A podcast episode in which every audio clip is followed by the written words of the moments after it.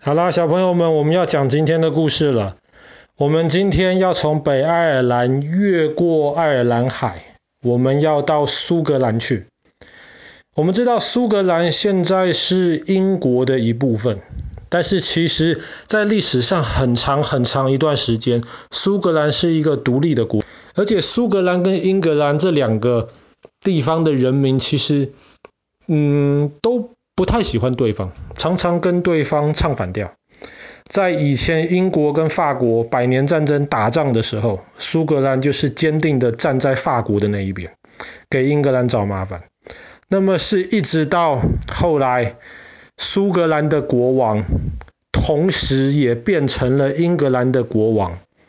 之后又一段时间，这两个国家，当然还包括威尔士，才宣布合并起来，变成我们今天所知道的大不列颠。那么苏格兰历史上最重要的城市，一直都是爱丁堡。在还没有跟英国、跟英格兰合并之前，苏格兰的首都也在爱丁堡。那么一直到现在，苏格兰还是有一些老百姓，他们希望苏格兰重新独立。独立之后的首都呢，应该也还是在爱丁堡。虽然苏格兰最大的城市其实不是爱丁堡，是格拉斯哥。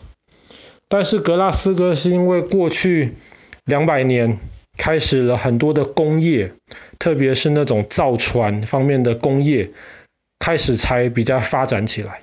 那么在那之前，文化上、政治上或是经济上影响力比较大的，还是爱丁堡这个城市。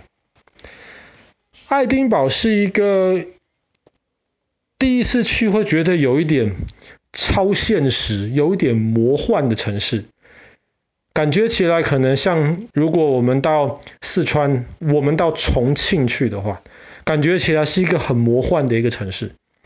为什么这么说呢？因为爱丁堡的市中心啊，其实有一个火山，死火山。这火山现在已经不会再爆发了。那么这一块火山，或是通常当地的人就叫它城堡岩，上面有城堡的一个大石头。当然，它原来是一个已经不会喷发的火山。城堡岩上面就是爱丁堡的这个城堡。那么这个城堡其实一向是。苏格兰国王或是苏格兰的皇后管理苏格兰的这个地方，这个城堡就盖在这个城堡岩最上面，然后三面都是悬崖，跟我们昨天讲到的邓露斯堡有点像，只是邓露斯堡三面悬崖下面是海，那么这个三面悬崖下面其实还是陆地，然后只有一面城堡的正门的那一面。是可以进出的，所以敌人要进攻爱丁堡的这个城堡，一直都是一件非常非常困难的事情。那么这个城堡其实也绝大多数的时间都是没有被攻下来的，都是维持一个相对独立的一个的一个呃状态。那么在这个城堡岩的对面呢，还有一块。嗯，这这就不能说大石头了。虽然在英文，他们当地人还是叫做亚瑟岩，亚瑟的石头。那么这就是另一座山，它跟这个城堡岩其实是遥遥对望。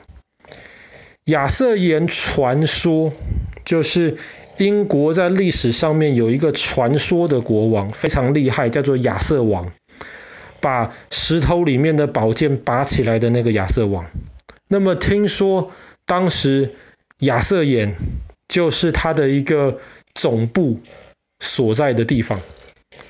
那么亚瑟岩今天因为它离爱丁堡的市中心其实很近，所以今天它就变得像是爱丁堡很多人会去想去爬山、去运动、去散步，然后甚至去攀岩，都会到这个亚瑟岩上面去。当然，除了这个有名的这个亚瑟岩以及城堡岩之外，爱丁堡其实跟罗马很像，都是建在好几座不同的山丘上面。那么，离城堡岩近一点的地方，有一个宫殿，这个宫殿叫做荷利鲁德宫。那么这个宫殿呢，它是后来英格兰跟苏格兰合并了之后呢，英国的国王或是女王夏天会到那边去休息，那么去可能避暑的这个行宫。所以，荷里鲁德宫跟城堡岩上面的这个爱丁堡城堡，这两个地方就遥遥对望。那么再远一点就是这个亚瑟岩，这三个基本上是维持一条线的这个状态。所以你当到爱，你刚到爱丁堡火车站下火车，那么在市中心最热闹的地方，你就可以看到旁边高高耸起的这个爱丁堡城堡。就在这个市中心，在欧洲城市的市中心有城堡，不是一件什么很稀奇的事情。但是这个城堡是建立在一座拔地而起很大的一块石头顶上面，那么这个就是很很特别的。更不用说跟城堡遥遥相对的另一边，还有另一座更高的可以攀岩的一座山——亚瑟岩。那么在荷里鲁德宫跟爱丁堡城堡中间大概是一条一英里的路，一英里大概是一点六公里。这一段路被称为 Holy Mile，神圣的一公里，呃，神圣的一英里。那么，因为这一英里的两边相对的，一个是城堡，一个是皇宫。所以在历史上面，通常在两边的这些建筑物，其实都是一些非常重要的，或是非常有钱有权力的人才能够进出，或是才能够住的地方。今天去爱丁堡参观的话，爱丁堡其实是一个蛮大的一个城市，但是在以前，爱丁堡是有一个城墙的，这个城墙基本上把这个城市牢牢的围起来。那么城墙的最中心的地方，当然就是爱丁堡的这个城堡。因为这个城墙围的这个地方其实没有很大，那不知道为什么，可能因为英格兰跟苏格兰以前常常在打仗，所以其实爱丁堡的这些老百姓，他们都不太愿意搬到这个城墙以外的地方。那么城墙里面地就这么点大，然后住的这些老百姓越来越多，那么。那怎么办？那房子就只能越来越高。所以在大概三四百年之前，爱丁堡的这个城墙里面就开始出现了七楼、八楼，甚至十楼、十一楼的高楼大厦。这个是在很久以前的事情了。所以有人就觉得说，其实爱丁堡应该是一个第一个全世界开始出现高楼大厦的一个城市啊。地位可能有一点像是今天的纽约或者是香港一样。那当然，以前的那个高楼大厦很多都是没有好好设计，就是这样子盖上去的，纯粹只是因为这个地实在是太小了。所以后来的当英格兰跟苏格兰合并了之后，爱丁堡比较没有那么有战争的危机了。后来老百姓呢就把这个城墙拆掉，然后在爱丁堡的这个原来的这个城墙旁边是一个峡谷，就在这个峡谷的另一边建造了爱丁堡的新城。当然，所谓是新城，离现在也有大概三百年左右的历史。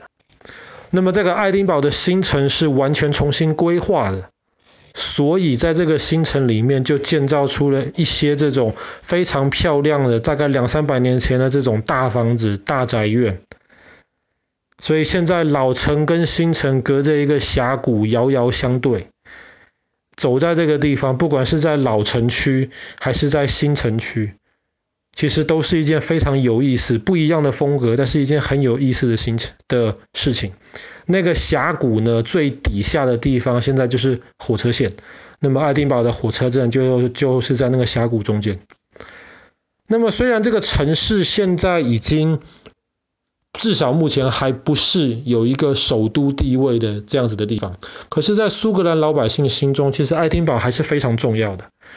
那么每年其实也都有非常多的观光客会不远千里去苏格兰，特别也会到爱丁堡去参观。